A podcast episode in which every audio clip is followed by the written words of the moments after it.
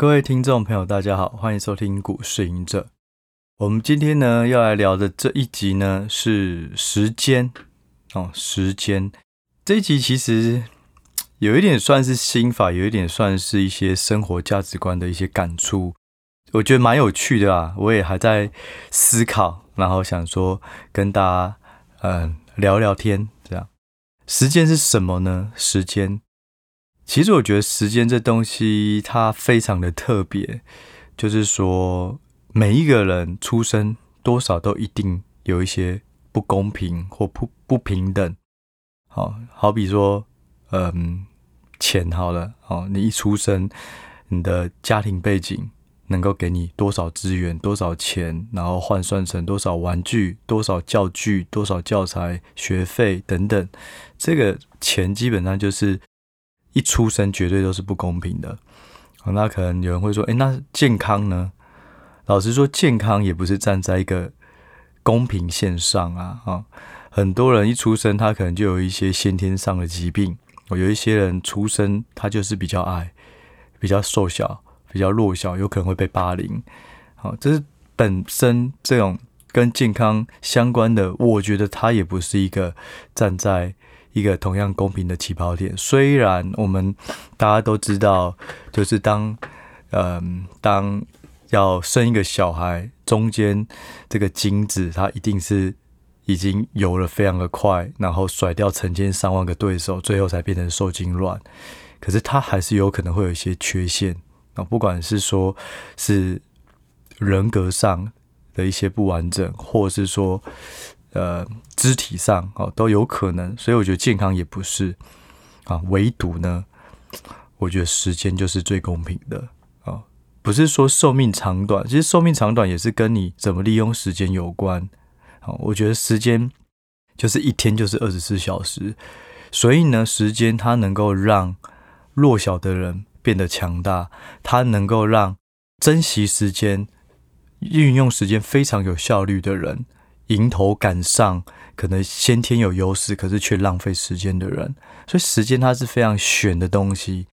然后我在创作任何剧本的时候，其实我也很喜欢用时间这个东西去玩。哦，其实它能够带出非常多的东西。其实人世间就是如此哦。如果你没有时间，你就是一格一格的嗯图纸。可是就是因为有了时间轴，你才能够串出一个故事。所以我觉得时间它本身。某个程度上，你在投资上，其实你也要了解这个东西，也会有蛮多的帮助。那在人生，在相处，跟别人相处，其实都是如此。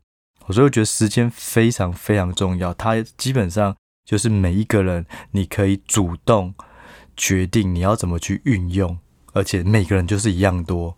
好，所以我觉得时间就会变成是你这一辈子每一个人的人生，你到底有没有办法成功？或是满足自我、实现自我最重要的一个东西，对。那大家可能就想说，那怎么样叫做有效的运用时间？其实我之所以有感，我分享一下哦，有两个东西，有两个小故事哦。一个就是我在，其实我一开始我在出书的时候有提到，哦，其实我在刚开始求学的阶段，我觉得我算是非常駑钝哦，真的就是駑钝哦。所有的东西，因为我没有兴趣在背课文、背唐诗、背一些数学的公式，所以我会觉得花很多的时间，可是我觉得学得很慢。所以直到我到嗯国中、高中，我开始去享受，也不能说享受，我开始去理解数学公式，它不是用背的，原来它背后的原因是什么，所以这些归纳完，它才变成一个公式。你开始去理解一些历史的背景啊，或者是说一些一些公式的背后的原理，你就会对于不管是在文学哦，可能是像国文啊、地理、历史，你会开始觉得有趣。我觉得这非常重要，就在于是说，我们之所以能够让某一个领域、某某一个专才、某一个才能变得厉害，一定是我们喜欢。当你喜欢一件事情，你就会变得。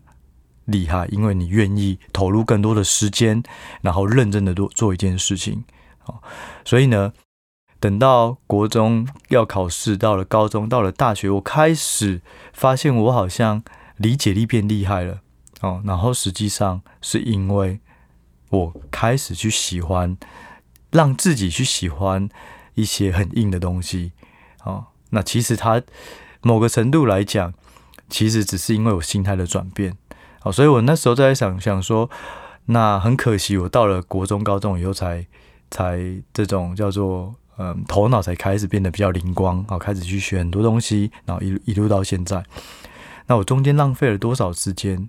哦，如果我从国小，我从幼稚园，我就很懂得去学习东西的话，那我变得超级厉害啦。那所以，如果我们要培养一个能够改变世界的人，他也许从小我们就要给他最厉害、最扎实的教育，最扎实的知识，然后非常有。规规律的性的让他学习很多东西，那这种人绝对就是未来国家的栋梁。好，那时候我的想法是这样。好，我们就先把这个故事讲完。但是呢，就我以我现在来讲的话，我认为不会是如此，不是说你填鸭式的让一个小朋友开始就非常的喜欢很多事情，然后也把很多专业的知识都学得很好。好，一天可能就是六个小时开始，就是大量的学一些。科学学一些文学等等的，其实它很讲究的东西。你的学习能够变得好，某个程度是你在享受它。可是当如果你一天可能十二个小时醒着，你都一直在学东西，你不会喜欢这些东西。它到最后就是跟投资一样，大家可能在一开始学投资会觉得很有兴趣，可是如果你把投资变成一个工作，哦，永远你都知哦，写报告，永远你都知道哦，看这家公司就是要去了解它的毛利率，要去问哦，然后你知道哦，要问知道月营收的状况，要知道下一季的财测。后来你就会发现，哎，其实就是内线嘛。我只要能够每个人都知道问题，就是你要把数字问出来，你就可以知道股价会都涨到哪里。可是如果问不出来，那不是不是就不是变成你就只能去找内线，所以才会变成是很多人后来跟。有有一点都懒得去研究股票，因为你发现研究那么多，不如一条一条电话线就结束了。但是呢，哦，这就有有一点，就像我刚刚提到，不管是你让一个小孩大量的学习知识，或是你一开始对于投资很有兴趣，投资到最后，其实你就是一个工作。或是你其实就是一个机械的，你就知道什么是最快的答案。可是当你追求不到这最快的答案，你可能就会开始去改变你的生活。哦，我要开始要去认识一些大人物，我要去参加一些狮子会、扶轮社什么什么。可是其实你会丧失了你的目的。哦，你原本是觉得投资可以改变你的生活圈，改变你的不不能说生活圈，因为改变你的生活。哦，你能够开始。买更好的车，你有个给家人更好的资源，或小朋友更好的教育等等。可是后来会如果变成是你为了你牺牲了所有的东西，只为了要得到一条内线，反而它就变成本末倒置。好，那给小朋友的教育也是一样。如果你要让他训练成改变国家的栋梁，结果你喂他一堆东西，后来他根本就是失去了这个兴趣，然后有可能他的成长曲线就下滑了。而且另外一个更可怕的，我觉得笨的人跟聪明的人其实都还好。可是如果是坏人，如果你是很聪明，可是你却心地很坏，你开始懂得知道怎么去利用别人，然后获取更大的权利，这个反而是很危险的。我觉得聪明不并不一定是好事，因为聪明它本身如果被运用到坏的部分，它负面的影响。就一样会扩得非常的大，好，所以一样，如果你的你没有一个健康的心态，你并并没有办法让一个小朋友很好的去学习，然后不不断的把他的成长曲线往上，一直往上，然后去接纳接受更多东西，好，这是第一件事情。所以我后来就是推翻说，其实我们不能跟机器人一样，哦，好像觉得说啊，如果我早点。理解理化，早点理解数学。我很小就懂得做微积分、三角函数。那我到未来，我绝对就已经能够破解这个宇宙的奥秘，甚至更多科学的东西。但实际上没有。可是实际上不是，一个是心态，你有没有办法享受？有办法享受，你才有办法把这个学问、把这个知识学习得更久。那另外第二件事情就是，你在学习的这些东西的时候，你会不会脱离了人性？你开始要想说，怎么样能够达到你最大的你开始满足你的野心呐、哦，去达到你最大的想要做的一些事，这些事不一定是善良的事，哦，所以这是第一个故事。第二个故事呢，哦，就是，嗯，因为有了小孩以后，你会发现开始去比较说，哎。小孩他开始去上幼儿园，哦，那幼儿园里面的家长怎么去教育那些学生，就会发现，就是说，也许是因为在台北市，或是说一些私小，然后不同的家长，他们就是呃，相对而言啊，就是说他的生活是比较阔绰，家境是比较比较好，所以他们就给小朋友很多的东西，例如可能不到三岁。然后他就要去学非常多的东西，钢琴啊，然后可能游泳啊，然后各种运动啊，瑜伽啊，然后去学乐高啊，去学可能写程式啊、英文啊等等。然后你就会想，这个我觉得就会有一种同温层，你就发现，哎，谁谁谁家的小孩。现在都已经会写自己的名字，他才三岁哦，已经会写自己的名字，他可以从一写到十，他笔握着非常的好。然后谁谁谁的小孩呢？现在呢非常会玩乐高，然后甚至还可以创作出自己的东西。谁谁谁家的小孩呢？他的运动细胞非常的好，因为老师呢要他去练一些大肢体的运动，然后他现在的状况非常好。就是这，你就会发现说，哎，那你的小孩是不是也要？努力一点，要不然以后他的竞争对手就是这些同学，然后就开始在思考，嗯，然后那他要他要去学一些才艺，不学怎么知道他不喜欢呢？好，给他学画画，给他学英文，给他学数学，哦，例如是这样，所以我就在思考，到底怎样是好的事情？我我我认为啦，我认为下一代在下下一代竞争一定会越来越激烈，因为就会 M 型化，越上面的人他是非常的。就是说，整个薪水结构不是非常的低，不然就是非常的高，中间那一块就会慢慢的往两个往上跟往下两个极端走。所以后面的人，因为你我们现在都已经知道要怎么去教育小孩，小孩的大脑发展什么时候会有个爆发期，什么时候，所以每个人都会按本按表操课。可是在我这年代，甚至我父母的年代。大家都知养得活哦，我父母年代可能就养得活，能念书就不错。到我这个年代就能念书，可是你要念好一点。可是到下一个年代是你不止念书以外，你可能英文啊什么全部都要很很好，你是全才。所以我觉得某个程度越后面的小朋友，嗯，越晚出生的，其实他们也有更大的压力，在很小的时候就要舍去他们的童年，就开始学习大量的东西。哦，所以我也在思考，那到底。是不是应该小朋友都要去学这些东西？我想了很久哦，因为真的周遭的每个父母都非常的积极在栽培小孩，几乎很多都是花非常大量的时间，可能周末也要带小孩去上什么课。哦，那你当然会可以看到说，哇，这些小孩真的是在讲话的时候，不然就是在玩东西的时候，你可以看到，诶，他的确的确很多东西都是比较熟熟稔的哦。好，但是呢。我最近这这这这一两个礼拜，或这一个月啊，就不断的想，其实我是算是想通了，就是说，其实就跟我刚刚第一个故事一样，哦，一个小朋友基本上他如果愿意去学习一件事情，那件事情一定是他喜欢的。那这件事情呢，其实你只要喜欢一件事情，他就会有热忱，不断的去复习，不断的去做。啊，例如，呃，我的小朋友。他非常喜欢的动物，非常喜欢恐龙，非常喜欢车子，所以他基本上能把他所看到的所有的动物，哦，中文、英文都会讲，因为他就非常喜欢一直去问。甚至最近我有点吓到，就是说，因为我们有买一个动物的百科给他，然后我们就一个一个念，我会一个一个念那个图上的动物。结果呢，我的老婆某一天她觉得有一个老鼠很可爱，一种老鼠很可爱，她就给他看影片。哦，就那我小朋友就说：“哦，这个是维吉尼亚附属。”然后他就吓到，他说：“哎，这是学校教的吗？”然后我小朋友就说：“哎，没有啊，这不是。”然后他就说：“这是我，这是爸爸教的。”结果我一看，我根本完全没有印象，因为他们非常有热忱，所以我在教他的时候，他又会一直去看这些图，看完了以后。他可能就会开始去在脑中就会有印象，他就非常喜欢的去看动物、拍动物，所以我就会后来就觉得，就是说，如果他不管小孩、小朋友跟大人都一样，你只要能够把你喜欢的事跟重要的事两个结合，那么你的竞争力就会非常的高。所以我们的重点哦，应该不是说我要逼迫自己。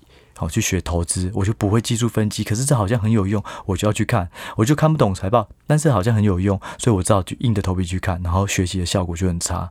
小朋友一样，他不喜欢物理，不喜欢啊、不喜欢数学，不喜欢一些他觉得不好玩的东西，他就不会去学习。可是如果你把很多东西都变得好玩，嗯，教他数学是说哦，因为以后出国买东西的时候，你看我就可以知道你买几个玩具要多少钱，然后你行李箱可以给你装多少玩具，哦，有多少空间，就是用一些生活上的东西去换。那投资也是一样，我跟你说，技术分析其实它就是心理学，好，跟统计，我们的心态在什么样的状况之下就会得到。怎样的一个共识，所以他在就会有支撑，就会有压力，把很多事情转化变成用去理解的，这样就会有很大帮助。所以我觉得很很重要的，不管在投资，不管在做人，人生都一样，怎么把喜欢的事扩大，重要的事都一样。假设对于我们来讲，重要的事就是学会英文，学会投资，学会你在工作的一技之长。那这样都很重要，它是固定的。可是喜欢的是可以变化的。我突然很喜欢什么东西，所以当你一直不断的去培养你喜欢的东西，帮它扩大，只要包含到重要的事情，那基本上就没有太大问题。所以我会觉得第二个故事，我后来的反思就是说，其实小朋友你就是多培养他喜欢很多东西，再从中慢慢引导到你觉得重要的东西。只要小朋友愿意主动学习。我觉得就不会有太大问题。我自己就是如此哦。我从国小我只喜欢去画画，去喜欢想一些游戏、玩玩具、打电动。到了国中也是一样。我对于念书完全没有兴趣，也不喜欢，所以就会学得很慢。可是当被逼迫久了，我就是要考试，我就是要有一个学校好的大学，好吧？逼迫自己，然后发现说，哎，当我用理解，我去喜欢这件事情的时候，我会学得变快。哦，那其实同样一件事放到现在，对我仔细去学投资，仔细去学编剧，我会觉得我的编剧有一些梗还不错，就是因为因为我很喜欢编剧，所以我花了大量的时间，只要有感，生活有感，看剧有感，我就会把它变成剧本里面的一个小的片段，然后我就会发现说，哎，这些片段我回头看三年前、五年前写的某个东西，我。我就觉得，哎，那时候怎么可以想到？其实没有，只是因为我喜欢这件事情，只是而且我有做记录，所以我就会把这件事情会持续一直去做，一直持续一直去学习。虽然编剧这件事可能不一定对每个人来讲是重要的事，但对我来讲是重要的事。所以我觉得时间这个东西就是很妙，就是它非常的强大，你可以去好好的妥善利用它。然后去改变，不要觉得自己可能三十岁了、四十岁、五十岁了来不及，没有这件事情。时间永远只会越来越少，永远都存在，只会越来越少。那怎样是有效利用时间？有前面两个故事，其实就是我的反思，不是做事有效率，永远在学习就是最好的时间利用，不是时间利用就是最好的啊，最好的时间利用就是把握当下。你在玩的时候，用心玩。认真玩，开心玩。你在念书的时候认真念书，你在睡觉的时候好好休息。不是说你在念念书的时候一直在分心想玩的东西，后面只会花更多的时间去弥补刚刚你还没有看完的重点。那休息也是一样，好好休息的时候就不要再玩，不要再去想别的。那一样，好好玩的时候就是用心的去玩，不要再去担心说啊这个东西还没有做完，这东西怎么样。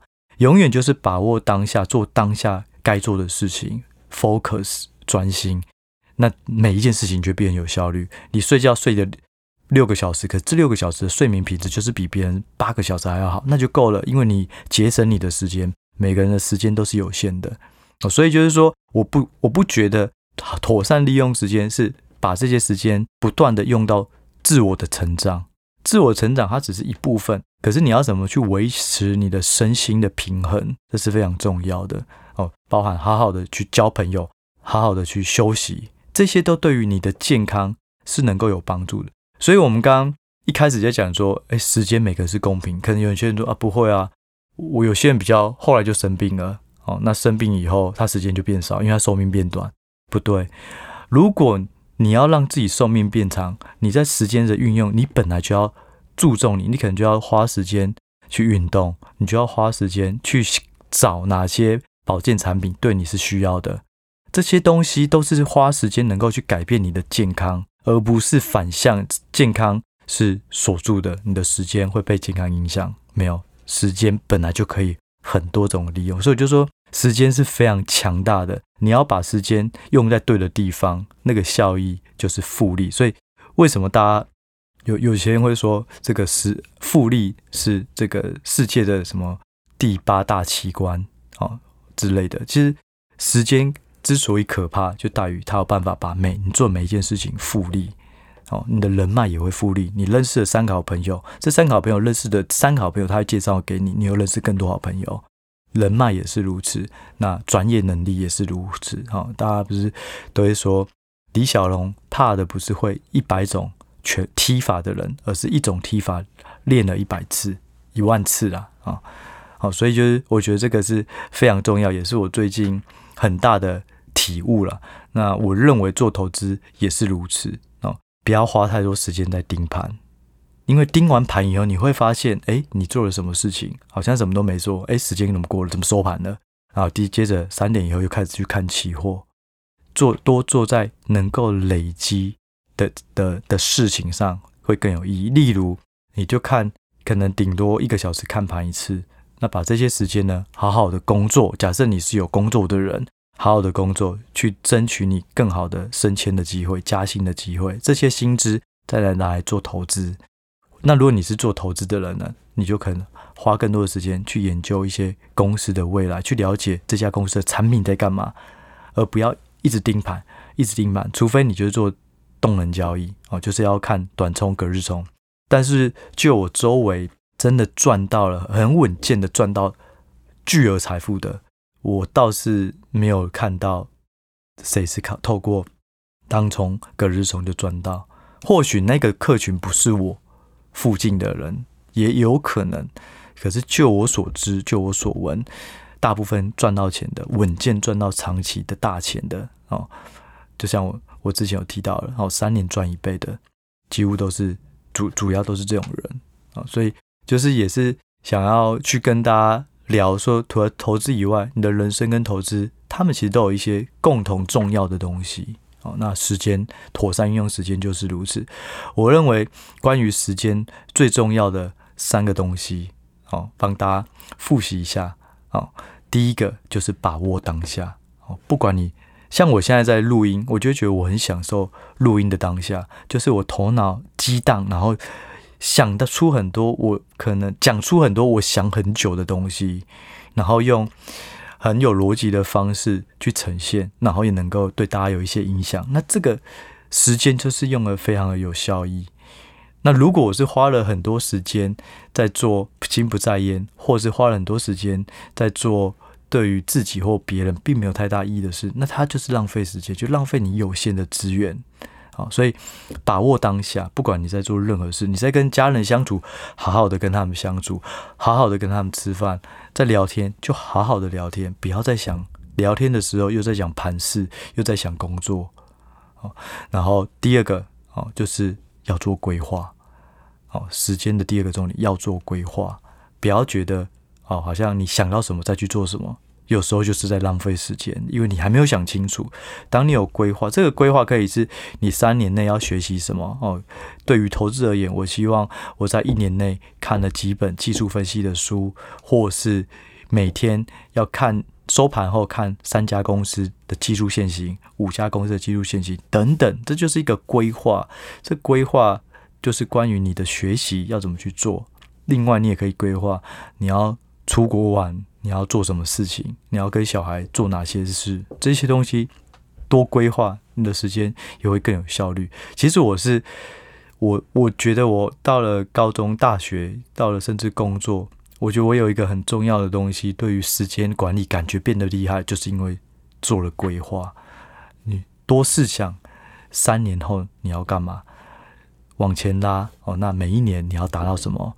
那越来越做靠越靠近自己的时间，越做越细哦。那这一年内的十二个月，你要做什么事？那半年内你要做什么？那每一个礼拜你要做什么？每一天你要做什么？哦，但是不要逼死自己哦，一定要有一些时间是能够去 balance 你的生活。好，不要就全部都是投资，全部都是工作啊！我觉得这非常重要。不要觉得就是说，好像只有在工作的时候，在学习投资，在看盘，人生才有意义的，才是加分的。没有，你必须要维持你很不断的求知欲，你的热忱去做一些事情，那就不能把这件事情做得太死。永远一直在做这些事，你会有职业病啊！一直看盘，你也会无聊。就像我说的，我们工作到这后来，每个投信、每个基金经理人的人、每个研究员，大家都知道，我看了哪些数字就会影响股票，那我就是要去问这些数字，就变得有点职业病，因为你都知道要怎样就可以找到一档股票会涨，可是实际上忽略了。如果你可以舍去时间，因为那些为什么都会这样讲，就是因为你想赚快钱。我想要知道下个月月营收，我就知道这档会不会涨。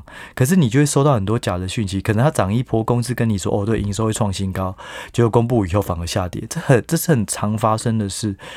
有时候你就把时间容忍度拉高一点，你投资一档股个股是用。一个月、三个月、一年、三年去看，你就不会那么急。那你基本上抓到一个大趋势，里面好股票又找到好的价位，就像我说的，选股跟选价位，如果你都能够找到非常清楚的目标，那基本上投资就没有太大问题。你就是有耐心的去慢慢赚这些钱，有时候慢慢来反而会更快哦，因为你中间不会走太多的迂回路。太急太快，没有做规划，反而很多时候都在做迂回，就是浪费时间。哦，所以我觉得第二个很重要的就是规划。第一个把握当下，第二个就是多做规划，第三个就是去多扩展你喜欢的事，因为你就会包含到影响你人生重要的事。如果有些东西跟你说它很重要，可是你不喜欢，那就没有办法。好，所以多培养自己的兴趣，我觉得这个东西是颠覆我自己。我们以前都念念书出来的，然后每个周围的人都一直在狂学习一些东西，新知什么都不断的在学习，写程式的人不断的在练怎么写更好的程式，怎样新的语言，然后怎样去开发更好的东西。那学投资的人就是不断的去看各个产业、各个股票，然后去看期货，去看可能总经各种东西。可是有时候你没有让自己有喘息的机会，其实你喜欢的事就是卡在那几个东西。但是呢，事情其实都是学习啦，哦，都是触类旁通。都然后，当你学会一个东西，学会第二个东西，第三个东西就越学越快。所以我自己是觉得，其实某个程度来讲，我们应该要去多培养自己的兴趣。多让自己喜欢更多事情，投资也是如此。你不要只喜欢科技股，你可以多看看传产股，多看看一些不同的题材股。也许你就会发现，说每个题材要大涨，都会有一些共同特性。那这些东西就会有助于你在做投资的判断，你手上的牌也会更多哦。所以它的这个层面有很多，多培养你喜欢的事情，多培养你不同喜欢的股票。其实某个程度来讲，你就会找到重要的股票，你就会找到重要的事，刚好你有喜欢，那很好，你就可以把这件事做得很好。所以，这是我对于时间来讲非常、非常、非常有感的啦。最近啊，然后也希望呢，大家都能够去好好的规划自己的时间，然后把握每个当下，尽量不要受到金钱。好，或者是权力去束缚你的生活、你的自由，因为我觉得人之所以活着，最大的价值就是你有自由，能够去选择你喜欢的东西、你享受的东西。